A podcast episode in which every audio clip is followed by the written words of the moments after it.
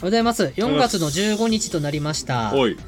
えー、4月も中旬になってきましたね。ねいやーどうですかそ のどうですかあのざっくりきたね4月といえば、まあ、新生活だったりまあね入社された方とかそうだね。新じゃあ、学年の方とかねいろい4ろ月の僕の気持ちで言うと、はいその会社としてのその、こういうことをしようみたいうな、ーんなんか文字文字にしたいですねああこういうことしていきたいなみミッたいなションみたいなああミッションねミッ大谷ショ翔ン大谷翔平みたいなやつそうだ ねミッシ例ョのンビジョンみたいな、まあ、あるんだけどまああー今年はこういうことをやろうみたいなうーん標語みたいなやつですねあーまあ目標かな、なんかすごいざっくり言うとみんなを元気にするみたいなそういうことなんだけど、うんざっくりしてるね、うんうん最近思ってるのは一個僕その本を読んうんうんで大変感銘を受けた本があるって言ったんですけど、うん、えっ、とね機嫌よく仕事しよ機嫌よく仕事しよう、うん機嫌悪いのう機嫌が悪い日ってあるじゃないですか斉藤さんありますよ僕あそうなんですかうんええもうラジオの時は機嫌悪いとこ出しませんけど いやまあそりゃそうやなあでのもあんまり気悪いとこ見たこといないやけどなーあーこれちょっと深い意味があってあちょっとこれ本編で話そうかあなわかりましたはいえー、とまずね私たち今喋ったのはサイキックと言いましてそうですそうですハートカンパニーの斉藤ですはいはい、えーエレメンツガーデンの菊田でですす2人合わせえーて、サイキックえーノリノリなイケイケな音楽ユニットサイキックサイでキすックはいでこの番組は音楽熱奏と言います、うんでハートカンパニーという会社が作ってますはいでハートカンパニーという会社は音楽のプロデュース会社ですうよと、んで音楽の制作したりコンサート制作したりしていますといろいろやってるいうところでございますよっはいで今日本編ではちょっとそのこういういいじゃあ機嫌がよ機嫌よく仕事をするってどういうことっていう話と、はいはい あとできたら、えー、チャンババ村で遊んだこと と話が絶 対全然合わないね全然サバゲーやったことまで触れられるかな、うんき機嫌のいい話とかでそこで終わっちゃう気もしますけど、わかそりましたんな話したいと思います。おーい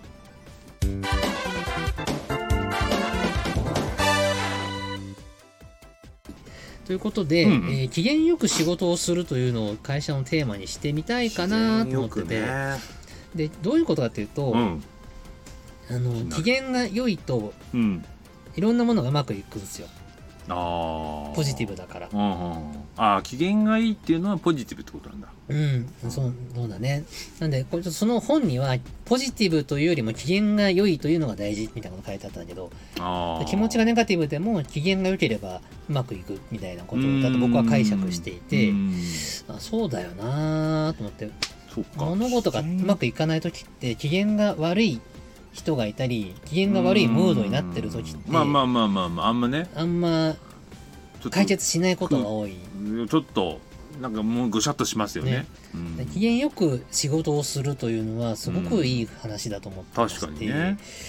で機嫌よくするために自分はどう日々生き生きていくかみたいなことを考えますはい体調管理とか体調管理、うん例えば家で奥さんと喧嘩した状態で出勤すると機嫌よくはならないじゃないですかまあまあまあまあわかりますけどとかもあるし、 うんそういう意味でも機嫌よくなるように自分を保つ、うんまあ、体調が悪いってそもそもねそうですそあうれでだからす、ねちゃんと寝るとかもそそうそううですそうそうね寝ると機嫌は良くなるんですよコンディションそうで作すりねであとはまあ仕事上でもうん自分の機嫌が良い状態になるよううにん頑張るべきだなっていう、ああトラブルが起こっちゃったらやっうんぱ機嫌悪くなっちゃうし、いやわかりますよ、うんなんでこのスケジュールになっちゃったんだろうみたいなねそうなんです、うん自分の機嫌を自分で取るというのはすごく大事だと思う、まあだから自分のせいじゃないことも多いからねそうなんです結局ね、うんこれすごいろいろくなね確信をついてないえ自分の機嫌を自分でちゃんと取るのうん、いや いやそれができるんだったら一番いいですよ、はい、うん、でもまあ僕もそのタイプですねでもねうんうん、結局自分に聞かせてやるしかないから、うん、なんでハートカンパニーの人たちってうんいつも機嫌がいいですねって言われるような会社だとうん、すごくいろんなものがうまく回ってくんじゃないかなご機嫌な会社ってことそうですご機嫌な会社でごす機嫌な会社いつあっても機嫌がいいね、皆さんはね、 って言われる方がいいじゃうんない機嫌がいいねってあんま言われないねでもね あってうんでもねいい言葉じゃない。う斎藤さん機嫌がいいっすねって言う普通あって、ーあんま言わないもんあんま言われないけど、オーラとかムードがああなんさ、かムスッとしてるよりも、なんかまあまあ朗らかムスッとでしてねニコニコっとしてた方がういいじゃない確かに、で、うん機嫌よくするためにお、その、やっぱ、遊んだりすることも大事ですう。んで、この前、チャンババ村行ったんですよ。あなんかそれツイッターかなんかで見たなツイッターで、うんタイムカプセルオーケストラのツイッターで、チャンババ村で遊んでる様子をそうそうそバうンバそンう出したりしてまし見た。た見たで、チャンババ村というのは、うん茨城県のとある場所にある森の中にポツンと存在している場所なんですあれね。はちょあの馬場さんがあの自分でいろいろやってるんですかそのそうその土地を、うんあれしてまあ借りて、うん自由に、あのー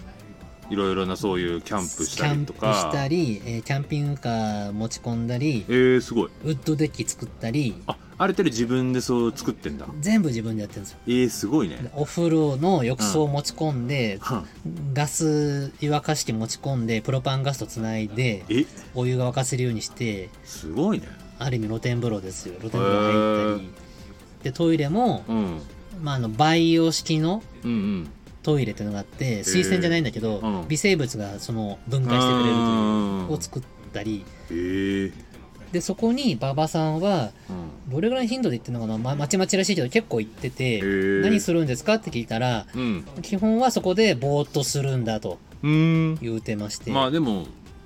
何しに行くって言っても確かにね、まあ、ちょっとそのかなんかちょっとねメンテナンスするみたいなのあるかもしれないけどねうん、そうそう。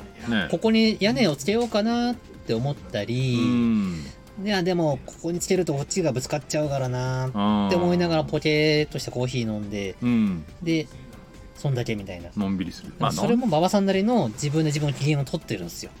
まあまあオフの時間をうまく使ってるっていうねうんで初めて僕行ったんですけどね、あの、うん餅つきをしました。この時期にその時期に。 薄と杵を買ったから餅をつきたいって言ってて打、つ時には買ったからってことだよねうん買ったんですって。えー、そうなんだめっちゃくちゃ重たいのね、あれって。いやー結構ねでかいっすようねん、あそこに薄と杵でしょ。うんで、あの、サルカニ合戦ってあるじゃんうん、あありれますありでま、す。えー、ウスが土台の方だよね。そうです、そうです、そうでウスがさ、屋根からドーンと落ちてす。落きちてて攻きて。撃してくるじゃん。します、します。あれ、すごいことだよ。そりゃそうだよね。あんなの落ちてきたら、死んじゃうよね。大怪我っつうか死ぬで。死んじゃうよね。そりゃ強いわえ。それ、もち米は、もち米も作ったやつなのそれ。もち米も蒸して、うん。そこで薄にボンって入れて、木米、で米も作ってんですかあ米さすがに栽培しないあ作ってんあさよ。すがにやってんおの。米、もち米買ってきて、えー、ガスコンロがあるから、あそれをやってこねで蒸してうんうん柔らかくしたものを、ペタンペタンペタンえペー、いいっすね。つきたての餅って美味しいっすよね。いや美味しかった。懐かしいな。タン。で、キネって重たいのね。うん、うん、うん。これね。すごい、あんな重たいもん、俺、は人生初めてちゃんと餅つきしてあ、本当でさ、すか。えー。あこんな重たいなと思ってやらせてもらったけど、もうフラフラフラフラしちゃう。子供の時ね、なんかね、落ち着き大会とかあったけどね。うん、いや、あれすごいわ。確かに、聞いた、こうやってやって、やったことないな。俺キネってめちゃくちゃ重たいから、あんま、あんま振りかぶるもんじゃないんだね。確かに。ちょっと持ち上げて、ちょっと下ろしやればいて、いコもンんねコンコンコンってやった方がいいんだそよれね。で十分だもんね。うんえー、いいっすね。えそれそれはね、えっ、とみんメンバーのみんなとそうそう TCO のみんなそとう僕とうんあと松尾君で行きました松尾さん誰だっけ？ボイラー君あボイラー氏ね。ボイラー氏はもうあの TCO に関してはスタッフなのであそうっすか。あのいろいろ来てでボイラー氏に写真撮ってもらってボイラー氏にいろいうろツイートを手伝ってもらいまえした、ー、そうなんだ。はいえー、茨城県なんだね。そうです場所は言えないんです、場所は言えないけど。えー馬場さんので時もに東は教えたくないんだって京東京からだって車で結構ね。車でそうっすね空い車てた車行ったんらですか？うんうん。空いてたら二都時心間から1いや1時間半ぐらい着くらしいっすえー、電車だとねその村の最寄りの駅まそうだよでね。ちょっと。 2時間ぐらい、あーで最寄りの駅から車で30分ぐらいえ割と遠いんすよー、うんでもそういうなんかそのキャンプとか。はいねやる人結構いるけどやっぱそういうことですよねきっとね、うんその感じ馬場さんもともとボーイスカウト出身で、えそうなんだはい、へえ野山で何かをするというのはすごく慣れてて楽しいそうですね、えーやったことないんだよ全然、うんそうねあんまりやんないんでねまああれは本当に向き不向きが当然あってうん馬場さんは好きかもだけど俺はあの生活はなかなかあ無の理で、う生活で別にずっとあそこで生活したわけじゃないでしょ別にん、趣味にするのもなかなかた無ま理かに行もくぐらいでしょえ時キャ々ンプとキャンプとかしないんですかキャンプねしない全然しないんだしそうですけどね意外とね、うん一回ね何年も前もう4年前とかに、うんうん5年前かなはい誘われてキャンプ行ったんですようんうんあ俺キャンプそんな好きじゃないんだなって分かった 楽しかったけど、あ、楽しいは楽しいけど俺みたいな多分、キャンプ好きなんじゃないんだ、俺って分かっちゃったんだよね。僕もねなんかメンバーエレガのメンバーで、うんあれだって藤間さんとかと行ったのかな、はい。なんか行ったけどやっぱ自分で言うの大変だなと思うな、そうなんだうよん。仕切るなんかね藤間さん結構キャンプ好きだから、うん結構いろいろな道具だったりとか、はい仕切ってくれるんですよはい。これやってこれやってとか言って、はいはいで僕はそれを従ってやるのはいいんですけど同じ同じ。あれを自分でやるの大変だなと思って自分ではやらんなと思ったの。あ誘われて、なんか至れり尽くせりで、やること、これあんたやってって言われるだけやっていいんだったらやるけど、まあわかるけどっていうこれ用意して片付けて、大変だめよちゃくちゃ大変やな。でも確かに楽しかったけど、たうん気持ちいいなとは思ったし外外の空気とかもでも場そ所のもねキャンプでいうとそのスーパーなキャンパーさんは、うんでっかいテントあのモンゴルの人たちが住むようなでっかあーいテントをある建あるてて中にベッドうん、おがあっーてソファーがあってうんうんうんえテそれテレテレビ持がってくのそれ持ってくるんですってあのー、でっかいワゴンみたいなのソワゴンに乗ってあまあ折りたためるやつまあそっか空気とかで膨らんだり折りたためたりするのであのあーでっかいでっかめのハイエースに全部入っちゃうらしいんだけあどーまあエアベッドとか確かにね、ほんとすごくて、あホテルかなっていうぐらいの感じになっててえさ、ーでも確かにソファーもうんベッドも空気で膨らましてたこれ畳めね、うんやってない時畳んでおけばそんなにでもないもんね僕が知ってたね、キャンプの過酷な感じ全くなく て、寝袋でとかねほうん、本当にホテルっぽかったの。で、いかな電気もガソリンでわーって発電するやつ持っててう、んあの充電も、あそのなんだ、そうだよねインターネットもな何にも困りませんって状態で、えーすごいなで、その人はやっぱ慣れてて、うん近くに、その、日帰り温泉があるような場所でキャンプをするので、お風呂は、えそこであのあー温泉入っそてっくかそっかればいいんですよみたいに言われて、なんだこれ最高やなって思いまして、ー確かにそういうところでねあれやったりとかすればいいかもなそういうところにお呼ばれされてうんご商売に預かるみたいなのは大好きだけど確かにね自分でそれやる側にはなれないと思いました、えー丹波場村ね丹波場村です村って別に言ってるけど村じゃないですよ別にうねんそうですね住民はいない一人し住かい民なはいいかないでしょら別に場所ですね、えまあ、ダッシュ村的な話なんでダッシュ村的なキャンババ村って言っ開るんで拓すしけてどいくのかね開拓してるしてる今 ね日当たりが開拓していく葉が茂ってくるとうん日当たりが悪くなるので木の伐採をしてると、大変ですよねそれうね、ん、長いはしごで木に登って枝を落としてるんだってチ結構ェーンソーでウィーンウィ結ーン構って切れないよね大変だって言ってた、うんだってねそういう樹,、ね、樹木っていうか、うんまあ、木は木木木は切ればいいのかでも木木はね切るっていうかそうあっていのうかねコンコンコンってやってバサーって倒すんじゃなくて登ってって枝を落とすって感じ、あそうなんだ木をあの倒すのはさすがにあさすがにあダれメはかプロじゃないとプ無ロ理じゃだないと無理そうかへえなるほどなでもそう確かにねそういう大事かもしれないね確かにねそうなんですよああなるほ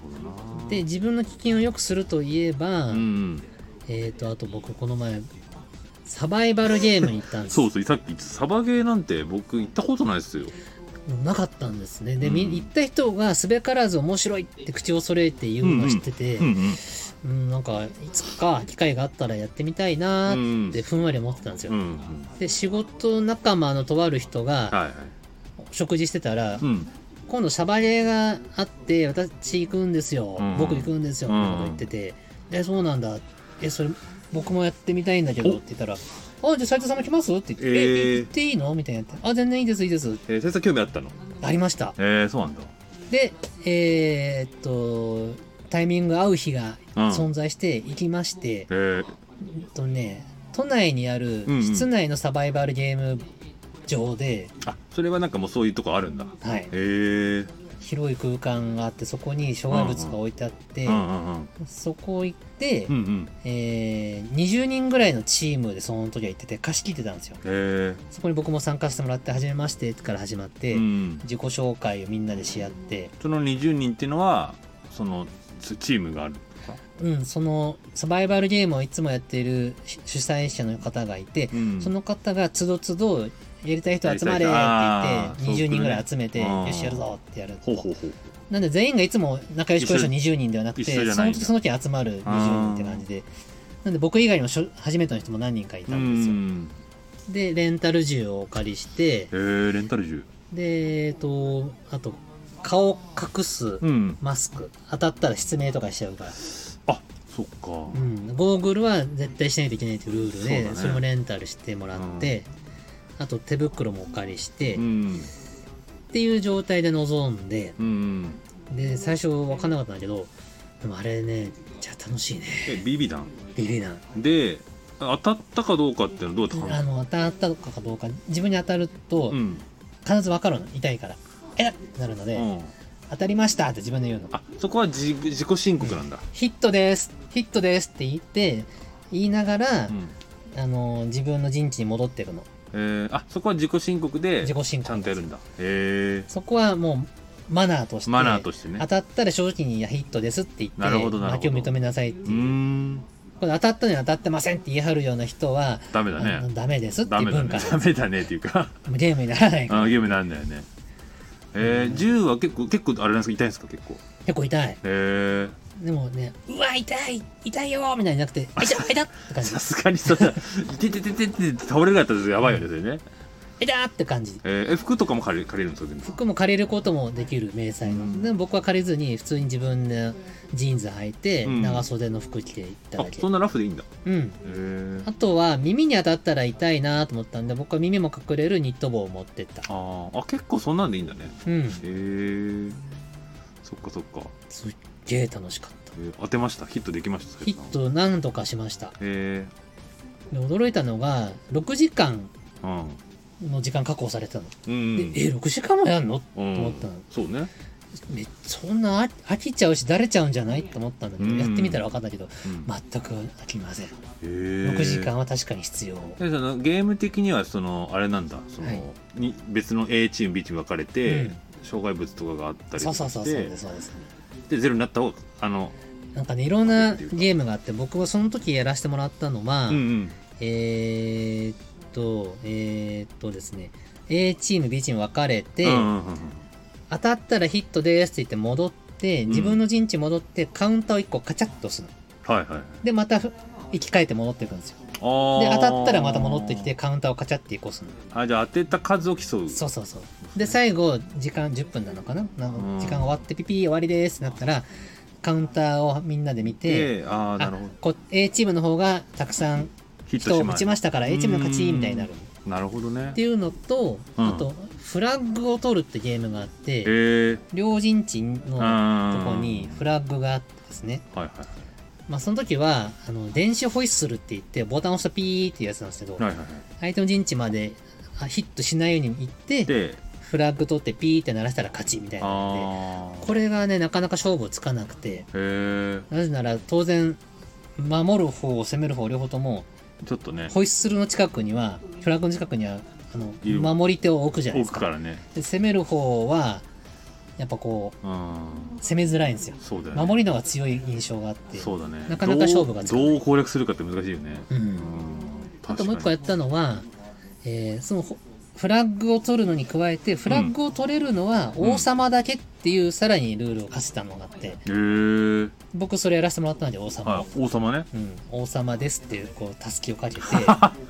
で、そうなんえー、だとみんなに守られながら敵陣地に乗り込んでいって、うんうんうん敵陣地に行ってほフラッグを取るうん取れるのは王様だけだから、うんうんでも王様が撃たれたら王様はその場で退場になっちゃうんだけうど、んうんその時はまだ負けにならずそうか王様が、ま、打たれちゃったチームはどうしたらいいかっていうと、相手の王様を打てばいいです、へーそうすると勝てないけどドローにはなるうーん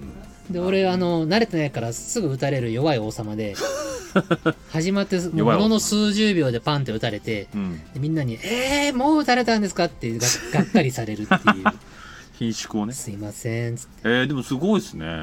うんなんか結構疲れるんじゃないですか疲れた汗いっぱいかいたし、 6時間だってまあずっと動いたわけじゃないけどちょちょいちょい休憩挟むんだけど、うんやっぱあの休憩も、その、1時間休憩とかじゃなくて、じゃあ5分休憩ですとか、10分休憩ですみあたいそなう結構あれだねでみんなどんどんどんどんやるんですよ。へ楽しいね。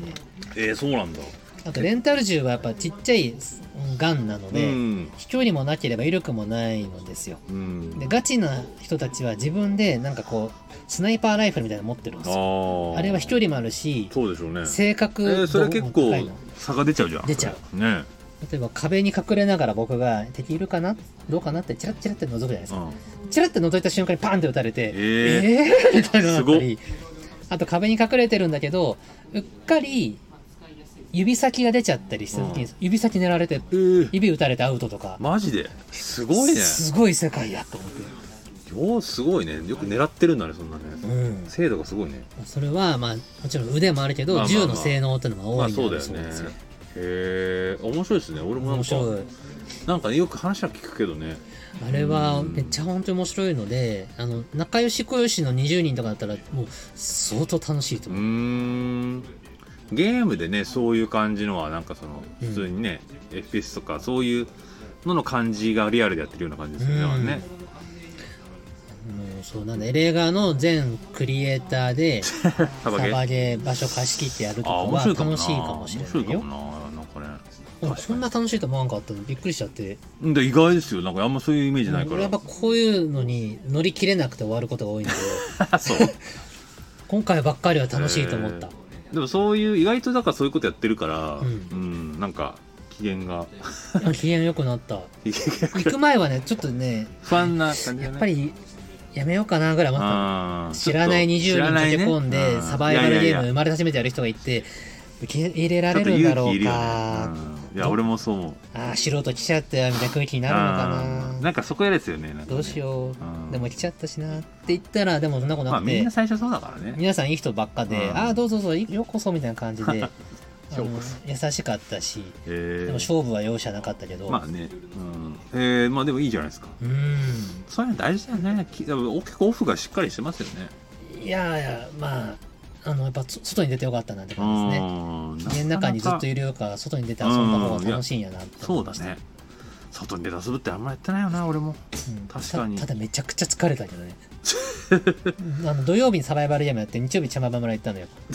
ハードすぎだよそれもうそうならざるを得ないスケジュールだったんでもう頑張ろうって言ったんだけどハードだねめちゃくちゃその後2日ぐらいうん筋肉痛夜早く寝ちゃいました、ああ疲れてうんいやでもそでもいいじゃないですかそれで健康的じゃないちょっとまあそうね心はちょっと上向いたかなうーんいいんじゃそのないかな金曜日にちょっと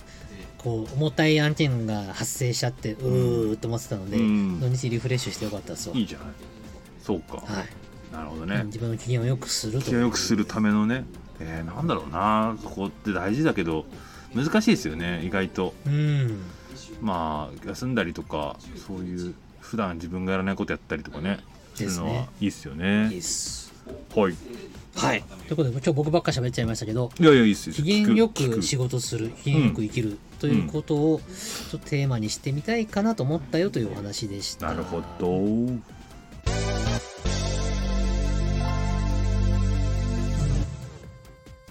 はいということでエンディングです、はいえー今回はですね、はい第639回ほいタイムカプセルオーケストラと武藤敬司の引退についてうんコメントいただいておりますはい佐藤メタルさんありがとうございます、はいえーアニメタルあれは国内向けの企画版だったんですよね、うんうん、えーとまず僕らがあのあタイームカプセルオーケストラについそうてだどそううやだったら人に知ってもらえるかアニメタルみたいにプログレでアニソンやったらどうですかっやったねて菊田君が言ってくれたはいはいはい、これを受けての里メタルさんああはいはい、アニメタルあれは国内向けの企画版だったんですよねうんうん、派生企画のアニメタル USA がへージャムプロジェクトと対バンしたライブはケニーがジャムで弾いてたのもあって見に行きましたへえそうですね当時ケニーさんはジそっかそっかャムプロジェクトのバンマスやってたやんってでたやってたそうだクリス・インペリテリうんうんうん元ラウドネスのマイク・ベセーラらの演奏は最高のメタルでしたうんアニメタル USA 側のってことねうんうんでもこれも国内向け企画日本って不思議なマーケットで、えービッグインジャパンになるアーティストがたくさんいる一方で海外で売れないと全く注目されないこともしばしばうんうんベイビーメダルもそうでしたそうね先に海外に向けるのはありだと思いまだからすなんかその逆輸入みたいな話しそたうねタイムカプルセルは先に海外で人気燃えさせてから逆にしたらええんちゃうっていそんなう話したねアニソンをプログロでやるすごいバンドがいるぜっつうっんてうんうん「レディージェントルマ ン」って「We are Time Capsule Orchestra」っつって「そうドゥねルトゥドゥ確かルトゥにドゥルトゥルみたいなね。ベビーメタルもそうだったもんね。そうだな海外で、うん。海外向けのな、今はね、YouTube とかでそうそうそうそ海う外に届けられるから、より一層いいねって話したね。まあね、したしたした。そうそね。うか。アニ、そう、アニソンをプログレにするってのは、ちょっとやってみてもいいのだろうかな。まあちょっと、あれですよ。ね、権利的なとこだったりまとあか。権利はクリアできるんだ、うんいや面白いと思いますけどあんまやってんの見たことないから、うーんそうだねそこに投資をしなきゃいけないね、そうだけどまあ面白いんじゃないですかね、やってみようかな、うんだから全部作る必要ないんじゃないそっかうんサビだけとかあでもそうだねそうだ ねワンコーラスだけとか、あでもそうだねうん、全部作るとまあ同じかでもさプログレって変拍子で曲が一曲の中でどんどん変わっていくから、うんサビだけポンポン持ってきて有名アニソンのサビだけつないだメドレー あをメドレーねプログレ風にしてあプログレーメドレーそう長くプログレって一曲が長いじゃんあだから長いメドレまあそーういうにこしともて可能かもしれないそれをプログレ的に変拍子で展開どんどんしていくってあこれいいんじゃないーうんわ自かん分ないで言ってて今もいい自と思分ったで言っててねそうねなるほどです、うんプログレもねそうだね今もプログレメタルという形今ジェントねそうですジェンねトマックねでもう一個佐藤メタルさんからお便りいただいてまして、うんえープログレドリームシアターなどうんプログレメタルという形で今も生きています、そうねえージェントなどのマニアックなジャンルに吸収されたりもしましたうんマニアは本当に散らばってますが、一度知ったらどこまでも追いかけていきます。あとはいかに伝えるかです。方向性をアニソンプログレで行くなら、南米、特にブラジルは欠かせないかと思います。うんメタルバンドアンジェラの元ボーカルがセイントセイヤを歌う国ですし、ライブも熱狂的です。まあでもブラジルとかあっちって本当あれですよね特になんかその、ねだってジャムとかも結構行ってたしそうね、アニソンとかもブラジルはすごく熱狂的で、ブラジルのねあのヒカルド君っていうのがジャおムプロジェクトの懐かしいメンバーで、あ今もい今もいるよ。そうだそうだブラジルですごいアニメが人気があって、そうだよね彼はそこのなんだオーガ彼ナイそっザーかかブラジルねそうそうそうあれですもんねすごいよねでも南米確かになんかアニソンの、うん別にフランスとかも強いけど、うんブラジルのあの感じなんだろうなその熱いアニソンみたいなのうがん強い感じ「ドラゴンボール」とか、そうですうね、ん、なんか熱いのが好きみたいなはい合いそうな感じがしますよねそうですね確かにそうなんですよ僕らプログレのバンドをこうプロデュースしています があのプログレそのものに関しての造形はまだまだ浅いんですようんなんで僕らプログレバンドをプロデュースしてるんですけどあの須藤さんたちをプロデュースしているという感覚なのでまあそうですよねね、プログレが好きでプログレを追いかけてきてこの番組が生まれたというよりも須藤健一さんたちうんが好きでそうね須藤さんプログレ好きって言うからじゃあいいですよっていう順番なんだよねまあね、うんまあ、だからプログラムをずっとやっていくわけじゃないでしょ別にだってそうですそうですあくまでうん一ジャンルそのやってる一ジャンルってだけだってそうですねうんなんでタイムカプセルオーケストラプログレオンリーだけしなくて、そうね他の普通のうんうんいろんな音楽普通のの音ジャンルのね楽普通の音楽ってなんだいろんなジャンルロックや普通のロックやったり、あのね演歌やったりしたっていいわけですサよンバがあるわけですサンバだっていいわけねですよ何でもあるわなんでちょっと、ファーストライブは結構プログレッション強強でいくと思うんですけど、うんその先は、もうちょっと柔軟に飛んだタイムプそスうねローオーケストラでもいいのかもしれませけ、んね。うんそれはいいと思いますね、ね。うん、やっぱりいろんなジャンル聴けた方がうーん楽しいだろうし、だよねまたライブの作り方とかもあるよねそうだね。うんまあ、まだ生まれたばっかですから、そう今度6月17日のライブ、はいはいエレキでバーン。うんこれがですね、うんチケットを皆さんに今そ買れ買っていただきたい。あそういうことねすごくいいライブになると思うんです。で、横浜のこれは、えー今4月15ですよね。はい4月15だと、んどういうチケット状況かと言いますと、うんまあ今さ、撮ってるのはね、4月5日なので、うんうん4月15の段階を言うとですね、 4月15の段階えーっと、4月15は、えーっと、もうそろそろグッズ付きチケット二次抽選販売が始まると。あー4月21日からグッズ付きチケットのうん二次抽選受付が始まるんだうな。んだから皆さん、抽選応募してね。なるほどね菊田君も買ってくれてもいいんだよ。買ってくるか買う買うべきですからねいやいや、あなたは関係者でいいですけど、はグッズ付きチケットは、この T シャツとい、おいいねロックシーズだねそうです、えええやー、んトトートバッグが付いてきますね。ほうほうでこれは T シャツトートバッグはうん物販で売らないで、うんこのグッズチケットを買った人のみいのみもらえるものなんですよっていうことなんですよ。やーちょっと楽しみだよねそうなんですね。これ、まあね、どれぐらいお客さん来てくれるんだろう。もう、うんドキドキですよ。僕もねちょっと見にぜひ行けるようたくさんでのあれ人ば見て行ほしいです。きますよ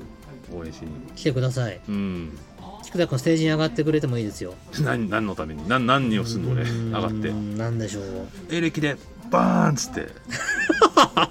行くぞーっつって最初にあの猪木的な行くぞーっつってああ、いいかもしれない。あの、開演時間になったら、うんとことことこと菊田君が現れて、こん元に気ちですはかっつっそう、元気ですかっつって。てエレキがあれば何何ででももででききるっるつってあすごくいいエレキがあれ行ばくぞ何でもできるいるぞねさんバーンっつってそれだよいや俺 それで一木さんバンバーンですよ、いやもう今発明だと思ううん、エレキがあればあれば何でもできでるもできる行くぞ123バーンですすよ、皆さん聞きました、うん、これ使っていきましょうアントニオエレキっつってあー最高ああ出てくるでしちょっとょ俺メモっとい てねえ掘 るのメモるメモるちょっと待って待ってアントニオエレキって言ってねアントニオエレキうん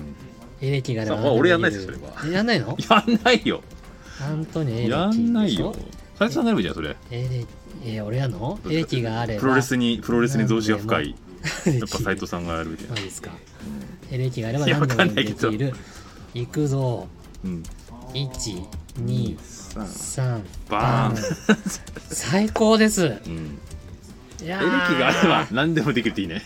バカバカしくていいじゃないですバカバカしいかバカバカしい電気があれば確かに何でもできるわなんだよこれ確かにエレキがあれば何でもできる確かに電気があれば何でもできるよねいやすごいそれはあねるかもしれない123ババーンンですよバカバカしい前ね説で登場するっいていやうこれああもうこれ最高これメンバーに教えよう斉藤さんがやっぱそ俺がやんのあのタオルこう前にあ俺がやればいいですかメンバーじゃなくていいんですやか、っぱ メンバーはだからやる側だからさそっかやっぱさいやっぱプロレスファンとしてはそっか、うん、えプロレスファンとしてはでもそんな声結構出して そうだねー、楽しみだけど誰かいないからこれでいいのかなプロレちスょっラーっぽい人いなといさすがに出過ぎじゃないです かライブ本番のその日まで出てきちゃうのちょっ何との何のことから分かんないよね調子に乗りすぎてるプロデューサーとして逆に批判を食らうのが前説的なねね前説でやるにはちょっと荷が重い んですよね前説でエレキがあれば何でもできるいやすごいうんいやー今日のサイキック界で一番今僕興奮してます。エレキがあれば何でもできる。いくぞー !1、2、3、ババーーンで始まるンうわー、すごくいい。バカバカしくていいい。いですね怒られますけどねえー よく考えたら、アントニー猪木さん側にアントニオだって何にも関係ないもんプロレス別うに、ん。でも猪木さんも喜んでくれるんじゃない喜かんでな。くれるかな、うん、勝手なことやってるよねそうやって楽しんでくれればいいわ、はそうはかみたいな。オマージュ的なねマジ的オな。マージュ何のオマージュもないけこれはちょどっと使っていくよ、俺。いや猪木ボンバイエをプログラにしないとうん、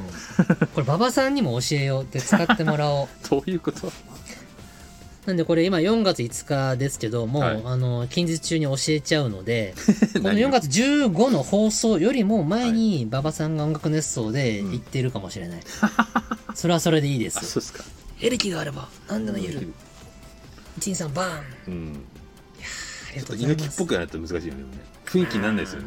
もものものもあのものまねもしつつね元気ですかちょっと早口みたいな元気ですか元気ですかこのちょっとちょっと前のめりの中にあるじゃないですかあるうん元気があれば何でもできるっつってこの独特の間がありあまあそうだねすよね、うん、元気ですかじゃないんですよ元気ですかなんですよねそうだねそうだねそうですよあね分かってるな菊田さんもう結構好きなんですよねアントニーのもうね、元気ですかって早く言わなきゃダメなんだ。そうなんですよ意外とねコツがあるどうでもいい話そうクソどうでもいい 話何の生産性も猪木なさんい。の話はいいんだよ何の生産性もない今の俺らは猪。木さんの話ですいよやいやいや、でもエレキがあれば何でもできる。これちょっと、ありがとうございます。じゃあタイトルサブタイトルに「エレキでバン、エレキがあれば何でもできる」ってあ第2回とかにじゃあ、あ、そうね。今後のねセカンドエレキライブは、うん、エレキなら何でもできる。ニョロとかニョロとかつけてもらってれは最高じゃないですか。ニョロとかつけてもらってエレキがあれば何でももできるって T シャツ着たいもんね。こういうで裏、背中見せたら123バーンって書いてある。こさ最高ですこねれ。これは怒られるかああ、ちょっとこれ、グッズにしたい。拳は拳は怒られるからこシれルエ4人が拳を上げてる姿をシルエットに して、怒られますねワンピースのアラバスタ編だっけあれみたいな。便乗いやいやいや、これは来ましたよ。ね猪木ファンじゃないんだったらあんまりあれだよね響かないよね別いにや、うん、なんかわからんけど元気が出るじゃん、これ。あそうっすかやっぱすごい。え、猪木さんのこと知らんでも、うんなんかわからんけど、元気が出ますみあたいなそう元気ですかって言われたら、そうねおい、元気ですって言わざるを得ない。あのメンバーの中でそういうことできそうなの確かに馬場さんぐらいです馬よ場確さかにんか、ちょっと調子に乗ったガンタさんか、ああ須藤さんも意外と乗せるとやってくれるか岩ら。切さんはちょっとちゃうな、岩切くんは、ううんなんかニコニコ笑ってそうやけんど。そうだねいやあれ確かになんか声の感じも合いそうなのは確かに馬場さんかもねちゃん馬場さんかもしうれない、ん、あ、いいね。ちょっとうんメンバーに話しとこ いや別に俺がやるやってくれって言ってるわけだからねこう。れ、まあもう、プ別にロデューサーの僕がう、もうん気に入ったので。余計なこと言ってたこれ、あ前説で僕が出るのはちょっとなんかややりすぎ感あるのであメそうかメなンバーがいいかな。いあ前説斎藤さん登場面白いと思ったけどやーでもあ ああんまりにもあんまりじゃないです か。音楽熱奏フェストだったらまだいいけどあそっかどどうでしょうねい。やわかんないですよそれこはのラジオ聞いてくれてる人はいやご意見面白ご意見を面白いって言うと思うけどご意見をちょっとそれはなんかあーいしゃろいしゃろねしゃしゃりですしゃしゃりですぎかみたいなあーちょっとやめとこうかうーんうんどうでしょう。でも俺思ってるのがあってうんあの僕が出る出ないというよりもその